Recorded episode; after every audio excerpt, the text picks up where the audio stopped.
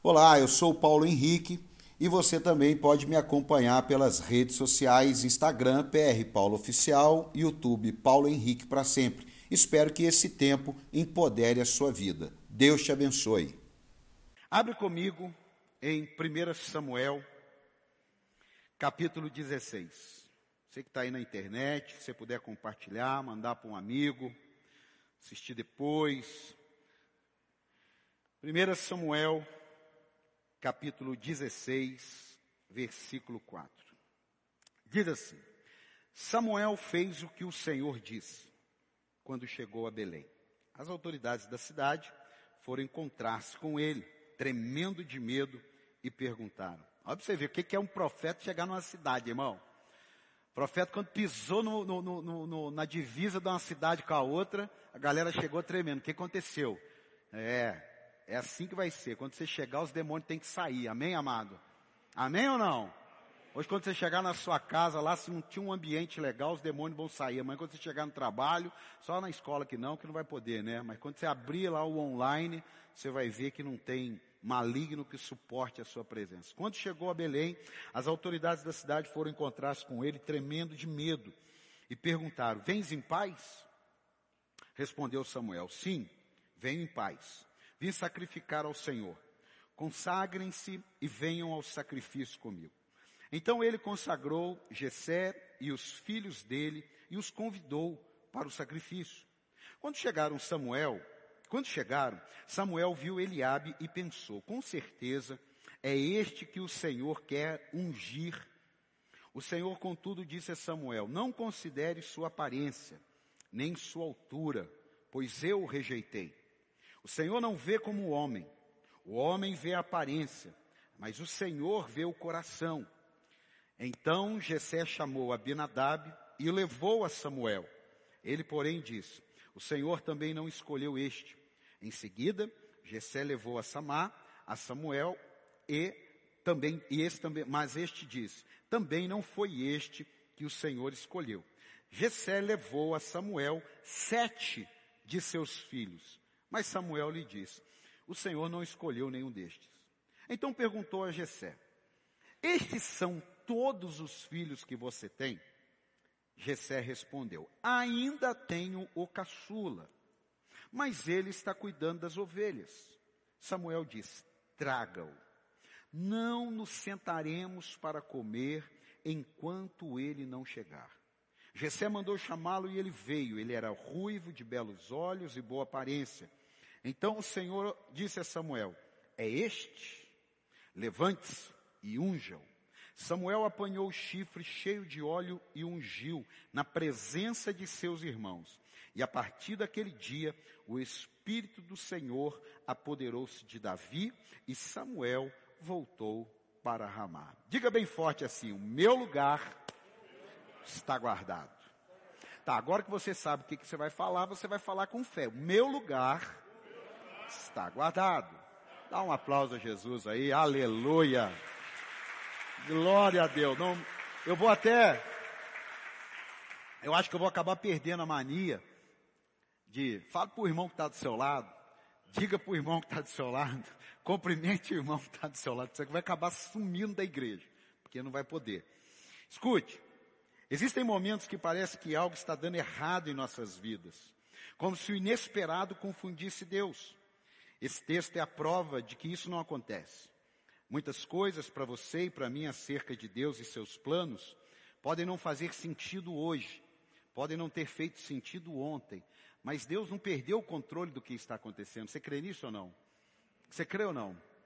Você, você acredita que Deus precisou esperar o anúncio da China, da OMS, sobre o coronavírus para ele ficar sabendo? Você crê nisso ou não?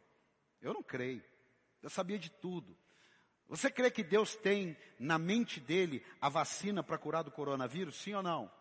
Claro. Você crê que Deus tem uma estratégia para de uma hora para outra, assim, em três meses, o país virar de cabeça para cima novamente? Você crê nisso ou não? Claro, não precisa nem três meses.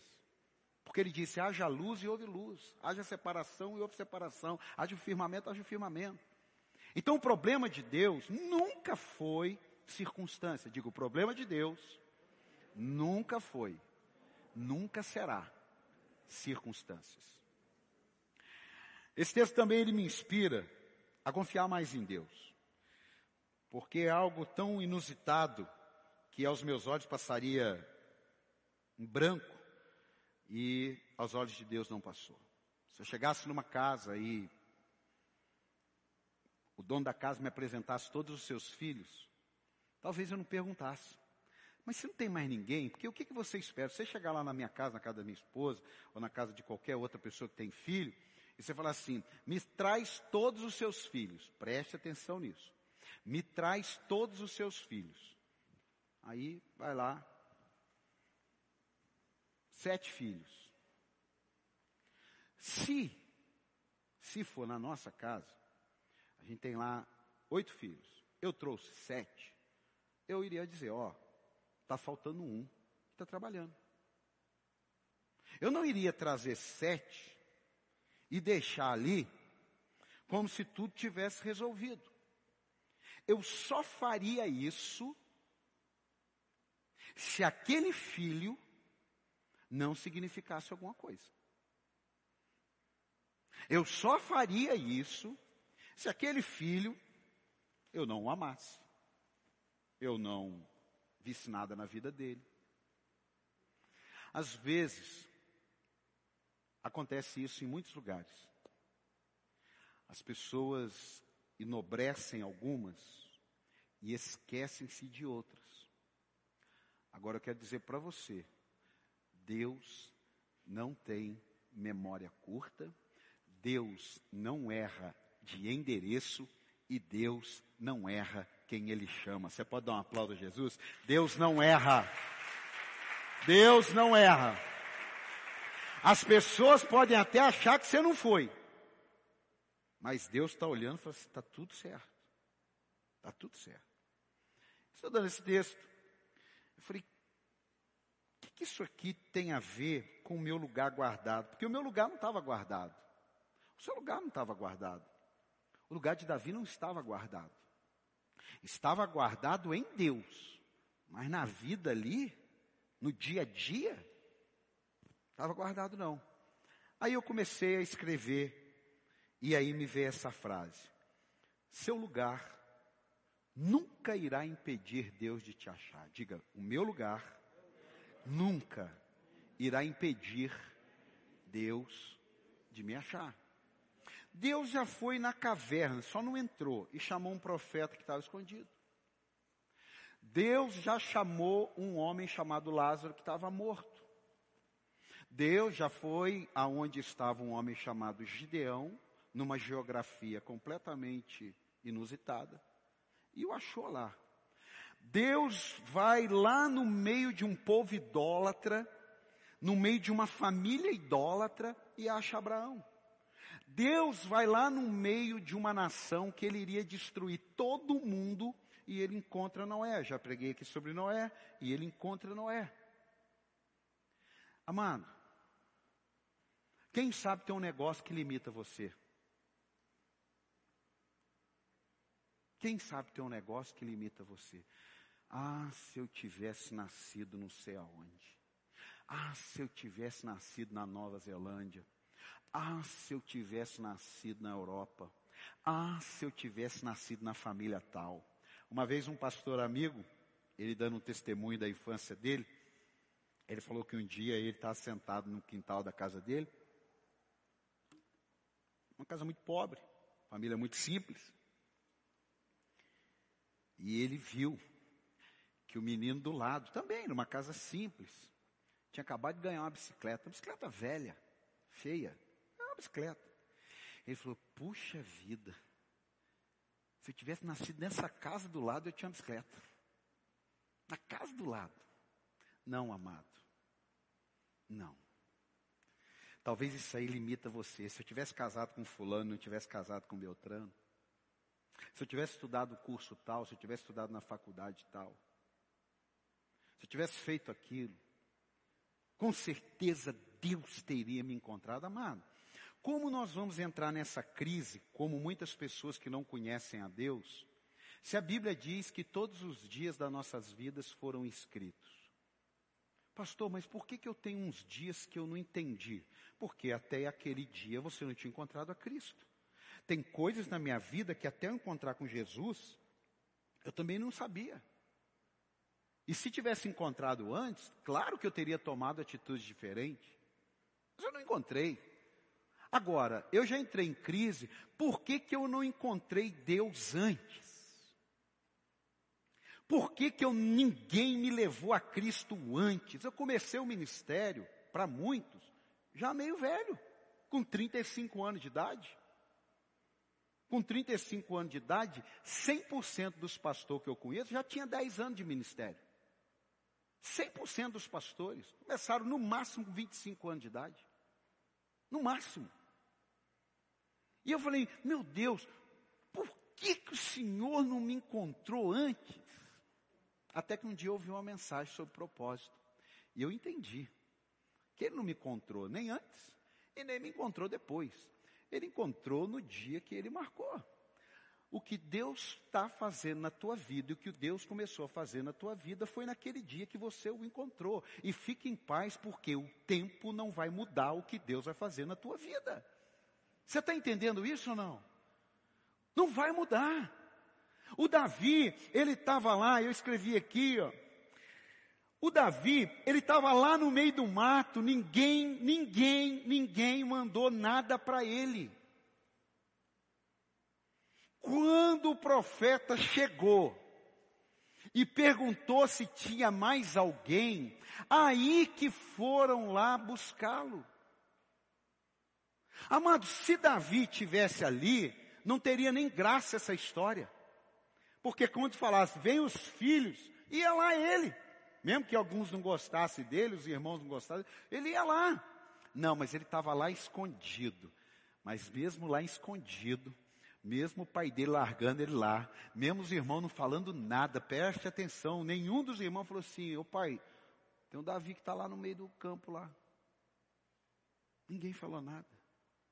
Amado, abre a sua mão, abre. Quero libertar você de um, de um trauma agora. Ninguém precisa falar nada na tua vida se Deus falou na sua vida. Você entende o que, que é isso? Você sabe o que, que você não precisar da palavra de um homem, de um ser humano, porque existe uma palavra do céu para você? Ah. Eu vejo às vezes muitas pessoas desesperadas, parece que não conhecem a Deus. Ah, pastor, mas o senhor não está vendo aonde eu estou? Segunda coisa, a geografia nunca foi problema para Deus. Um Deus que tira água de pedra não sabe o que é problema de geografia, nem de, nem de localidade, e muito menos de padrão. Deus não precisa de padrão. Muitos de nós na igreja, às vezes estamos assim e falamos, poxa, a gente podia ter uma outra, né? Uma outra vida, né? Deus podia ter feito um negócio diferente. Talvez esse negócio diferente que você tem no seu coração é aquilo que Deus te chamou para fazer. Mas como não está no padrão, como não está no padrão, você entende que a sua geografia te limita. É igual aqui, ó. A minha geografia não me limita aqui. Nós estamos aqui na internet. Ontem eu fiz uma live oito e meia da noite, recebi uma mensagem lá de Portugal. O problema de Deus nunca foi geografia. Olha só para você ter uma ideia. Nunca se esqueça que você pode estar a um metro do problema e orar. E a sua oração não vai atingir o problema que está a um metro. A sua oração vai subir ao céu e lá vai vir a resposta e vai acertar o seu problema que está a um metro. Então eu quero dizer para você, não importa onde você esteja, você pode orar agora, vai para o céu e vai alcançar o lugar aonde você deseja estar. Ah, você podia dar um aplauso a Jesus por isso. Porque isso não tem a ver com geografia. Não importa, irmão. Em qualquer lugar. Por isso que aquele comandante falou, basta uma palavra sua, Jesus. O senhor não precisa ir na minha casa. O senhor não precisa estar num lugar para agir, porque o senhor é onipresente. O senhor está em todo lugar. Agora, estar em todo lugar não significa que o Senhor vai liberar uma palavra. E eu estou pedindo para o Senhor agora, libera uma palavra lá para o meu servo ser curado e ele será curado. Jesus não precisou nem ir lá. Meu amado, escute isso. O apóstolo Paulo, com toda a sua religião, correndo nas suas veias o desejo de matar. E Deus vai lá e o encontra e muda a sua história. Sabe o que, que eu vejo que muitas vezes acontece com pessoas que têm a sua história mudada? Preste atenção nisso. Você que está aí na internet, preste atenção nisso. Eu vejo que muitas pessoas que tiveram a sua vida mudada, Deus hoje vai fazer o que fez com Davi. Peraí, pastor, não entendi não. Sim. Muitas pessoas que tiveram a sua vida mudada, cometeram um grande engano e erro, e Deus vai fazer hoje o que Deus já fez com Davi. Vamos para a Bíblia. 1 Samuel, cap, 2 é, Samuel capítulo 7. Olha só o que que diz 2 Samuel capítulo 7. Agora, pois, diga ao meu servo Davi, Deus está mandando um recado para Davi através de um profeta. Agora, pois, diga meu servo Davi, assim diz o Senhor dos Exércitos, eu o tirei das pastagens, onde você cuidava do rebanho, para ser o soberano de Israel, o meu povo. Sempre estive com você por onde você andou, e eliminei todos os seus inimigos. Agora, eu o farei tão famoso quanto os homens mais importantes da terra. Sabe o que que Deus estava fazendo com Davi? O Davi, nunca se esqueça de onde você saiu. Eu vejo que muitas pessoas entregam a vida a Cristo, batizam, se converte, se envolve na casa de Deus. Deus abençoa, Deus restaura o casamento, Deus traz a cura, Deus abençoa o ministério. E com o passar do tempo, se esquece da onde veio. Esquece a sua origem, não para ficar atrelado a ela, mas esquece que um dia, numa geografia aonde ninguém ia, Deus foi lá e tirou. Só que não tirou para matar, tirou para colocar na nobreza. Deus quer você na nobreza, amado, porque nobreza não é riqueza. Ou, oh, ou, oh, nobreza não é riqueza. Nobreza tem a ver do lado de dentro. Você pode ser rico e não ser nobre. Você pode ser pobre e ser nobre. Você está entendendo isso ou não? Davi, você nunca se esqueça que eu fui lá no fim do mundo e tirei você te dei livramento, te dei posição, te dei status, vou te fazer como os mais importantes dessa terra. O dia que você for lá em Israel, você vai ver que Davi lá é mais adorado que Jesus. Davi é mais adorado que Jesus. Então, meu amigo, quando a sua geografia for mudada por Deus, não esqueça de onde ele te tirou. Sua vida só pode ser mudada por um poder transformador. Sabe por quê? Coloca para mim aí Isaías 40, verso 3. Diga bem forte assim: o meu lugar está guardado. Alguns aqui já estão no lugar. Eu confesso para você que eu já estou no meu lugar, agora é só. Mas para alguns aqui ainda não encontrou o lugar. Mas o fato de você não encontrar o lugar não significa que o lugar não está guardado para você. Você podia dar um amém e um aplauso a Jesus aí. O fato de você não ter encontrado, porque Davi não estava lá, irmão, mas tinha um lugar guardado para ele. Isaías 40, verso 3 diz assim: Uma voz clama, no deserto, preparem o um caminho para o Senhor, façam no deserto um caminho reto para o Senhor, nosso Deus.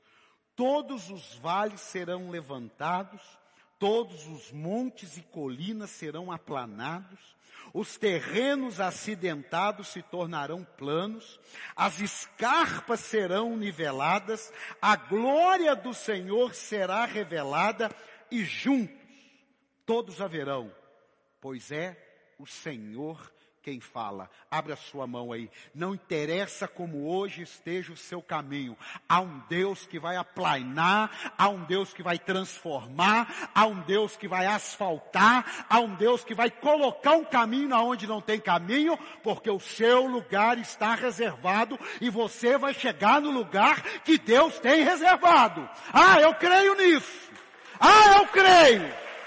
O diabo pode levantar, pessoa pode levantar, político pode levantar, o inferno pode levantar, porque ainda que eu passe pelo vale da sombra da morte, eu não temerei, porque ele está comigo todos os dias da minha vida. Agora, isso é para quem crê. Tem alguém que crê aqui ou não? Porque desmaiado não crê, amigo. Não, desmaiado é. Eu sei, pastor, é que eu estou cansado amado, receba renovo. Receba renovo. Deus vai renovar é o cansado. O problema é que o cansado quer ser renovado. E aí é que está. Eu li uma frase no livro. Nunca ajude ninguém sem perguntar se ele quer ajuda. É meio frio, eu não vou entrar no detalhe, mas é verdade. Eu já tentei ajudar tanta gente que não quis ser ajudado.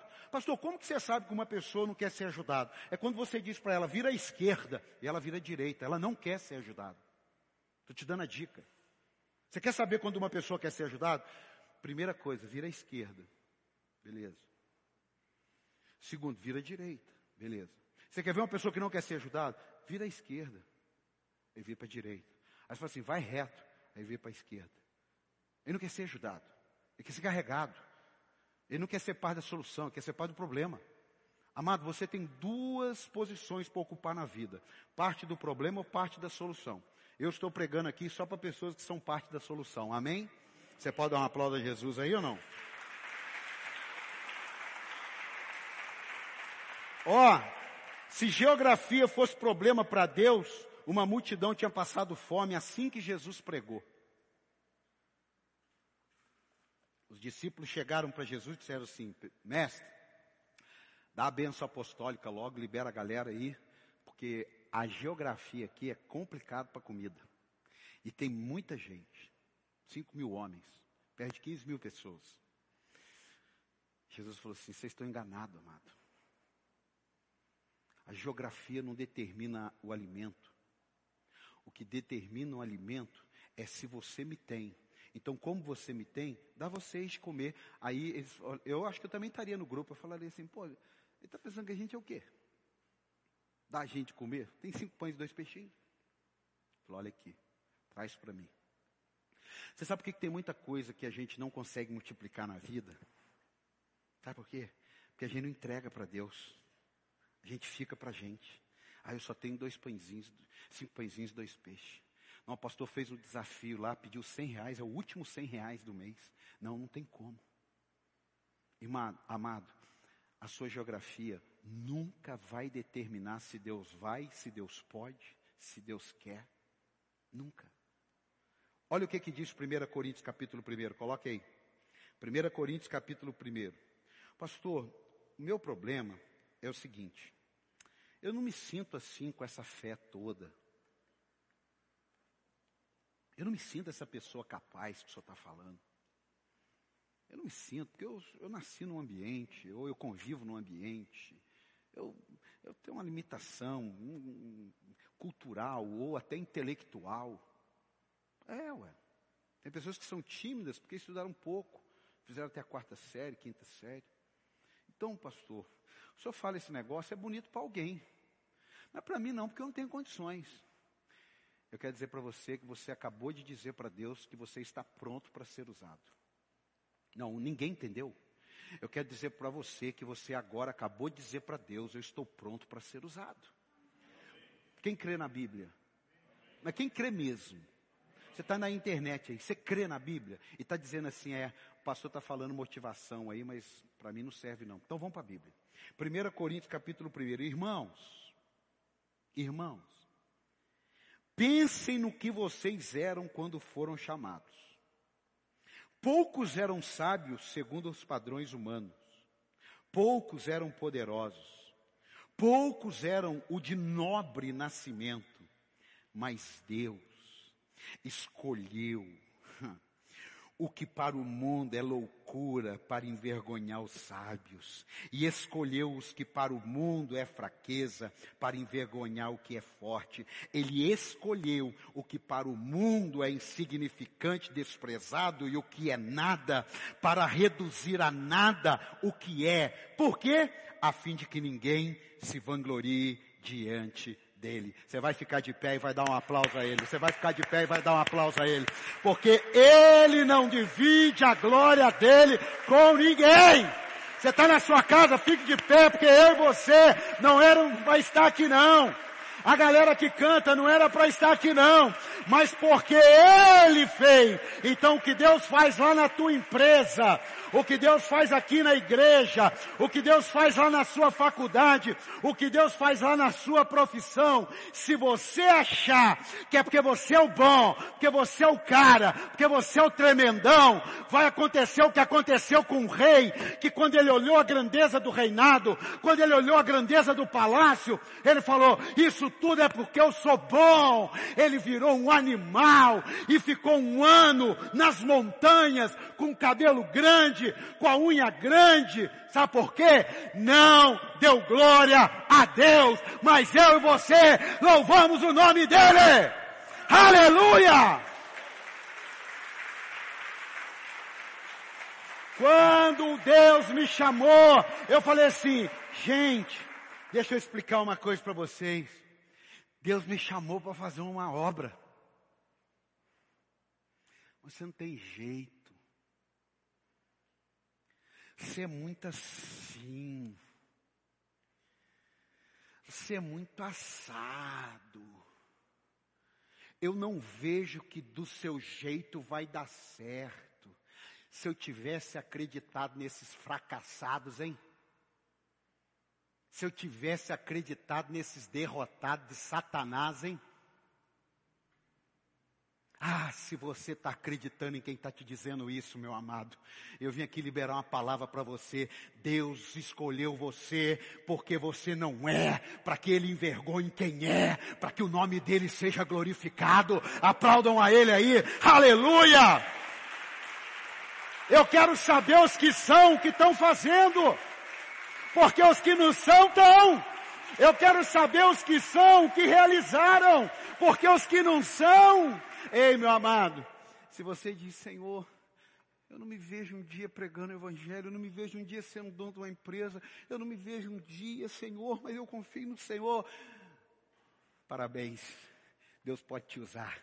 Mas se você não, eu sou porque eu sou bom mesmo, eu sou, Deus ignora, porque Deus abate o soberbo e Deus exalta os humildes. Dá mais um aplauso a Jesus aí. Pode sentar. Aleluia. Diga bem forte, o meu lugar está guardado. Vamos ser uma geração que cresce e para de abraçar a mala do pai quando chega de viagem. Eu já contei essa aqui, não? Não? Obrigado, Gabriel. O pai está viajando. O filho não vê a hora do pai chegar, porque toda vez que o pai chega tem um presente na mala. Toda vez que o pai chega tem um presente na mala. Toda vez. Aí ele chega, o pai morrendo de saudade, ele abraça a mala. Tem gente que vem na igreja para Deus abençoar ele. Ele vem porque tem medo de ir para o inferno. Tem muitos cristãos que se eles não tivessem medo de ir para o inferno, eles já não estariam mais na igreja. Eles estão na igreja de medo de ir para o inferno. É igual aquele filho do, do, do pai do filho pródigo, o irmão do filho pródigo, que ele está, mas ele não sabe o que está acontecendo. Ele está entendendo que só dele estar tá aqui nessas quatro paredes, ele vai para o céu. Então ele está. Não é o seu caso, amém, amado? Amém? Não é o seu caso, mas tem muita gente assim, nem na internet, em algum lugar desse universo. Ele abraça a mala. Tem muita gente que entra ano e sai ano, ele, ele abraça só as bênçãos de Deus. E o dia que o pai não viaja, O dia que o pai não traz um presente, ele continua jogando videogame, ele continua deitado no quarto, porque o pai fala assim: não, hoje não tem presente não. Ele não abraça mais a mala porque não tem presente. E não abraça o pai, porque não interessa. Vamos parar de abraçar a mala. Vamos abraçar o pai. Posso ouvir um amém? Por isso que, em último lugar aqui, ó. O esquecimento de alguém não significa que Deus esqueceu de você. Digo, o esquecimento de alguém não significa que Deus esqueceu de você. Ó, tem um lá no campo. Mas eu acho que aquele lá não deve ser não. Se não foi os que estão aqui, eu acho que não deve ser o que está lá não. Não, é o que está lá mesmo. É o que está lá. A Bíblia diz que uma mãe, ainda que amamente um filho, até pode esquecer dele. Mas o Senhor nunca, nunca, nunca se esquece de ninguém. Talvez hoje você esteja se sentindo esquecido. Eu já tive um momento assim. Eu vou te contar um testemunho agora. Num determinado dia de 2016, segundo semestre, graças a Deus eu não guardei esse dia. Num determinado dia de 2016, no segundo semestre, eu nunca pregaria que Deus não se esquece de ninguém porque eu estava me sentindo esquecido de Deus. Esquecido. Parece que Deus olhou para mim e disse: Eu não quero mais saber nada de você. Nada. Nada. Porque algumas coisas não estavam acontecendo, algumas coisas não estavam acontecendo. E um dia eu saio de um culto aqui, cheio de coisa para pagar, enrolado, umas coisas não aconteceram, as igrejas, o inferno se levantando. E existiam contas que se eu não pagasse, tipo aluguel aqui, eu teria que sair daqui. Um dia no segundo semestre de 2016. Nunca vivi um dia desse na minha vida, nem com Deus, nem sem Deus, nem andando com demônio, com diabo, nada, nada. E três horas da tarde, eu peguei tudo que podia para pagar o aluguel. Não tinha mais cartão de crédito, não tinha mais crédito, não tinha mais conta bancária, não tinha mais salto, tudo estourado. Cheguei em casa, com cinco reais na carteira. Nunca na minha vida, pregando o Evangelho, não estava em pecado, não estava em pecado, acreditando naquilo que Deus falou. Eu cheguei em casa, quatro horas paguei o aluguel. Não tinha mais de onde tirar cinco, tinha com cinco reais. Eu estou dizendo isso um dia de 2016 no segundo semestre. Eu cheguei e minha mulher falou assim: ó, vai precisar ir no mercado comprar isso aqui. Eu falo diante do Pai, do Filho e do Espírito Santo. Eu falei: ó, eu tenho cinco reais.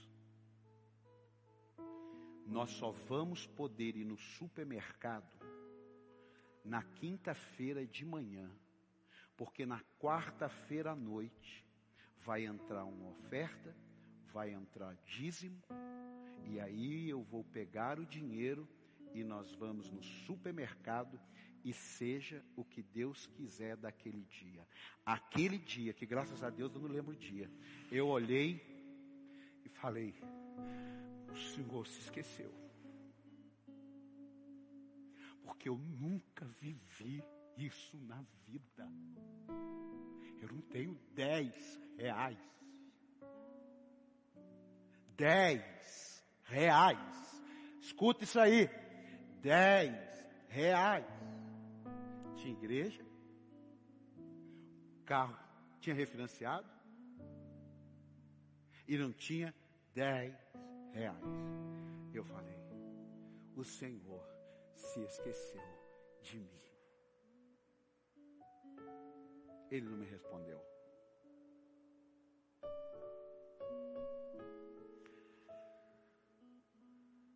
Eu continuei semeando e chorando, porque eu me lembrava ainda que uma mãe se esqueça do filho. Ah, não vai me esquecer. Pela minha perseverança, loucura, sei lá, eu continuei. E Deus começou a virar uma chave. E Deus começou a virar uma chave. E teve um dia que eu olhei e falei, o Senhor me perdoe. Mas para mim o Senhor tinha me esquecido. E aí, ele falou isso aqui. E eu vou compartilhar com você.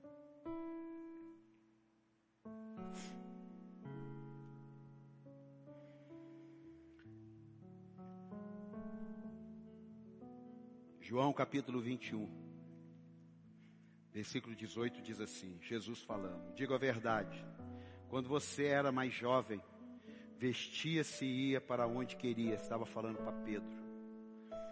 Mas quando for velho, estenderá a mão e outra pessoa o vestirá. Está falando Pedro, vai chegar uma hora da tua vida que você vai depender de um monte de gente.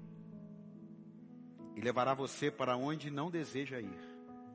Disse Jesus isso para indicar o tipo de morte com a qual Pedro iria glorificar a Deus. E então lhe disse: Siga-me. Um dia Deus falou isso comigo: Siga-me. Eu. Eu sei o que eu estou falando. Eu sei o que eu estou falando. Eu, por um chamado, abri mão da coisa que eu mais amava fazer, venda. Só que chega numa hora que tem esse dia aqui, ó. Atos, capítulo 12, coloca para mim. Versículo 6. Eu perdi o medo de luta, irmão. Eu perdi o medo de coronavírus.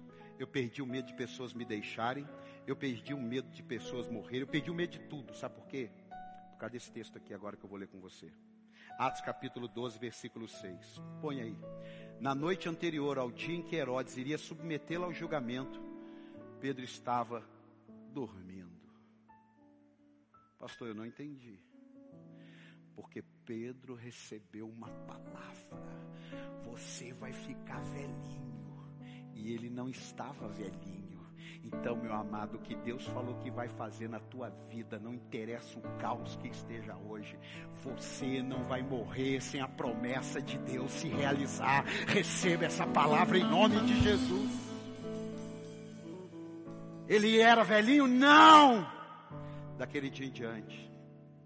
Pastor vai fechar a igreja. Problema de Deus. Pastor vai sumir. Problema de Deus. Eu estou aqui. O João está aí. João Corrá. Eu vi ele postou um negocinho. Entre o serviço e adorar. Amado. Primeiro eu adoro. Se der para fazer alguma coisa, eu faço. Se não der para fazer, eu não faço. Por quê? Porque Deus não me chamou para conquistar. Deus me chamou para adorá-lo. Porque eu procuro os verdadeiros adoradores que me adorem quando tem tudo, quando não tem nada.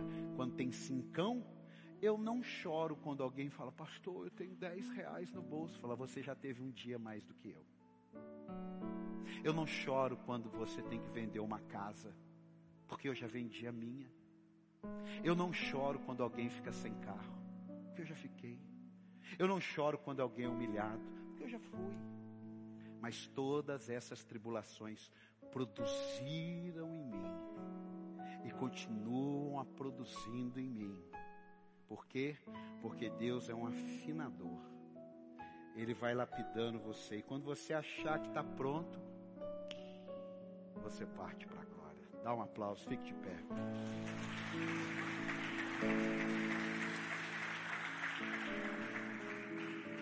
Não tenha medo, irmão. Seu fracasso atual não te define. Basta você rever suas atitudes. Eu termino aqui dizendo três coisas para você. Seja fiel naquilo que você faz.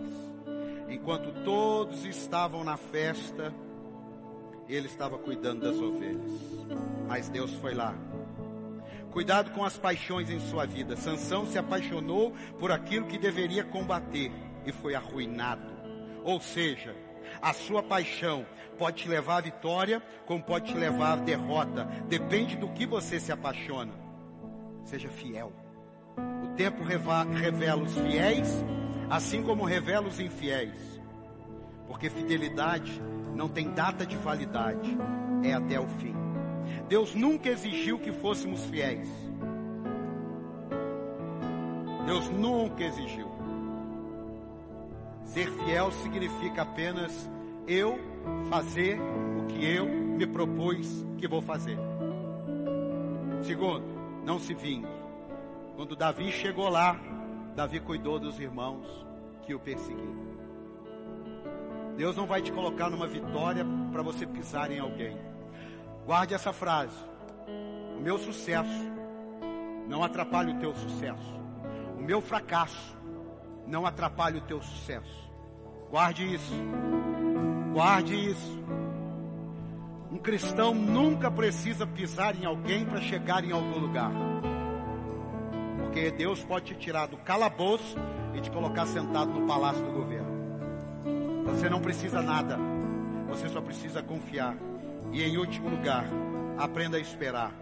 Entre a chamada e o trono foram perto de 15 anos. Pare de acreditar nesses testemunhos de cinco minutos, como se tivesse acontecido em cinco minutos. Eu estou contando hoje sobre um dia da segundo semestre de 2016. E nós estamos em junho de 2020. Não foi no segundo dia de 2016.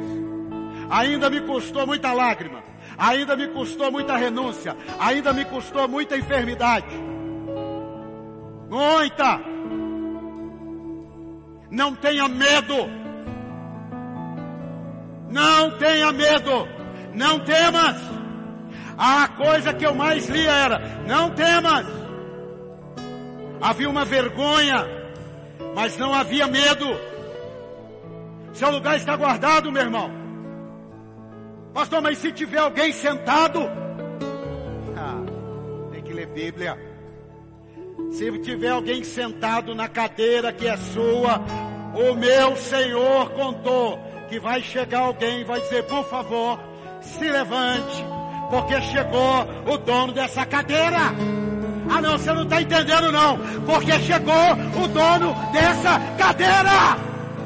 Existem lugares que hoje estão ocupados por servos de Deus mas eles não vão ocupar a vida inteira pela lei natural da vida. E Deus falou comigo: pode se preparar, porque aquela cadeira é sua. Tem cadeiras que hoje estão ocupadas e não é pelo inimigo, é por alguém de Deus. Mas a lei natural da vida é: vai passar, a cadeira vai ficar e alguém vai sentar lá. Existem cadeiras que você nunca imaginou que iria sentar, mas o seu lugar está guardado. Aplaudam a Ele. O seu lugar está guardado. Ah, o seu lugar está guardado. Ei! Segundo a cultura judaica, nunca, segundo a cultura judaica, nunca Davi teria a chance de ser ungido rei, porque os filhos, para serem ungidos, eram apresentados por idade.